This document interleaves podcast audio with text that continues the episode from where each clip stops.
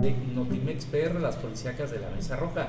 Hoy iniciamos este recorrido en Coatzacoalcos, Veracruz. Ahí sujetos desconocidos balean a mesera en el bar Covarrubias. Así es, de por lo menos dos impactos de proyectil de arma de fuego fue lesionada una mujer al interior del bar Covarrubias de la colonia Puerto México en la ciudad de Coatzacoalcos.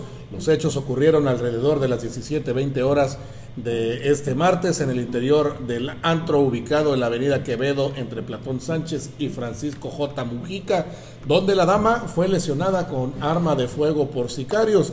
Hasta el momento se desconocen más detalles del ataque y la dama fue trasladada a un hospital por parte de elementos de la Cruz Roja con lesiones en cara y un brazo, reportándose su estado como delicado.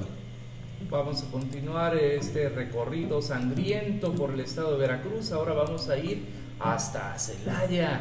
Allá durante un velorio acribillan a policías en una funeraria. Así es, un elemento de tránsito y otro de la policía vial de Celaya, Guanajuato, fueron asesinados anoche por un grupo armado que los sorprendió afuera de una funeraria en donde velaban a uno de sus compañeros ejecutado el pasado lunes. Este hecho se registró en la avenida Torres Landa a las 10 de la noche. Uno de los elementos quedó en el interior de la patrulla y el otro fue trasladado a un hospital para recibir atención médica. Sin embargo, murió minutos después. Ambos habían acudido al velorio de un agente de tránsito que había sido levantado y dejada su patrulla abandonada. Posteriormente apareció tirado en la calle embolsado.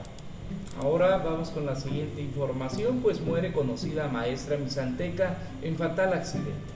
La víctima fue identificada como Norma Leticia RM, de 42 años, de la comunidad de La Libertad, municipio de Misantla. Trágico accidente automovilístico se suscitó la tarde de este martes sobre la carretera estatal Martínez Misantla, en el tramo comprendido entre la zona como la curva de San Carlos y la comunidad de Plan de Limón, perteneciente al municipio de Misantla, hecho que dejó como saldo una persona fallecida y daños materiales por varios miles de pesos. Aproximadamente a las 18.30 horas del pasado martes sobre las antes mencionadas vías circulaba un automóvil de la marca Chevrolet Aveo de color blanco con placas de circulación del estado de Veracruz, el cual era tripulado por Norma Leticia RM de 42 años y vecina de la localidad La Libertad, perteneciente al municipio de Misantla. En la siguiente nota damos cuenta del asesinato de un taxista en Nanchital. Así es, Oscar Guillermo Ramírez Camacho, Guajo, conductor del taxi 465 de Nachital fue ejecutado a balazos por sujetos desconocidos cuando se encontraba haciendo sitio en el crucero La Noria. En el lugar se encontraron algunos casquillos presuntamente de 9 milímetros y según versiones que surgieron en el lugar el ataque se registró cerca de las 6 de la mañana cuando el taxista esperaba a los pasajeros del autobús que procedía de Moloacán para llevar a los comerciantes a la central de abastos. En ese momento personas en un vehículo se descendieron para asesinar directamente a este taxista. Y ahora vamos a ir hasta Jalapa, Veracruz. Ahí detiene a un funcionario de la SEP que traía droga. Tras un operativo, elementos de la Secretaría de Seguridad Pública detuvieron a quien se dijo llamar Eric Sánchez Vázquez, originario de José Azueta, de 43 años de edad y con domicilio en la ciudad de Jalapa. Según la información aportada por el señalado, el estudio, él estudió en la Universidad Veracruzana Intercultural y actualmente trabaja en la Secretaría de Educación de Veracruz, en el área de espacios educativos en el estado de Veracruz.